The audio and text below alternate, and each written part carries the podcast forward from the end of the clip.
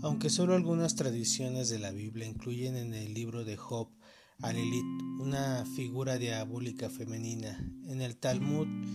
y el libro de los esplendores se cita a Lilith como una entidad malvada y negativa, de un aspecto estremecedor, al lado dedicada a producir dolor y sufrimiento, a quien las leyendas hebreas tardías muestran como causante muchas veces de la muerte de bebés de los que se alimenta. Aunque su nombre parezca ligado a Laila, que se traduce como la noche, y algunos estudiosos consideran esta eh, conferencia como la del principal origen del mito, es más probable que deba ser relacionada con la Lilu sumeria, espíritu de libertinaje. De ella, el demonio Lilith toma las principales características que la definen, como su poder para excitar la voluptuosidad. En algunas leyendas de la tradición hebrea, Lilith fue la primera mujer anterior a Eva que renunció al paraíso a causa de la vanidad. Esa leyenda cuenta que Dios creó la primera mujer de la tierra, la llamó Lilith, y la dio como esposa a Adán, pero ella, considerándose su igual,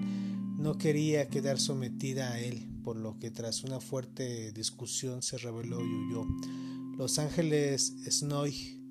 Snoig, Sansanoig y Smagloff la persiguieron y la llevaron nuevamente junto a Adán, pero ella volvió a rebelarse y les advirtió que si la soltaban se dedicaría a matar bebés.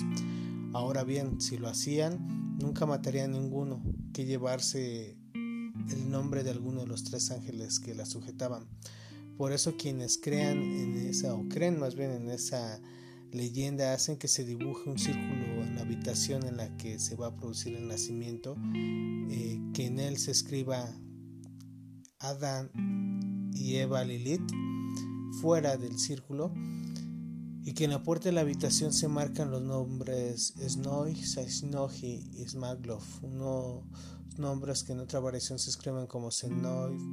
Sansenoif y Samengelov. Se afirma también que todo el semen de los hombres desperdiciarán en su vida por vicio, adulterio o durante el sueño le pertenece a Lilith.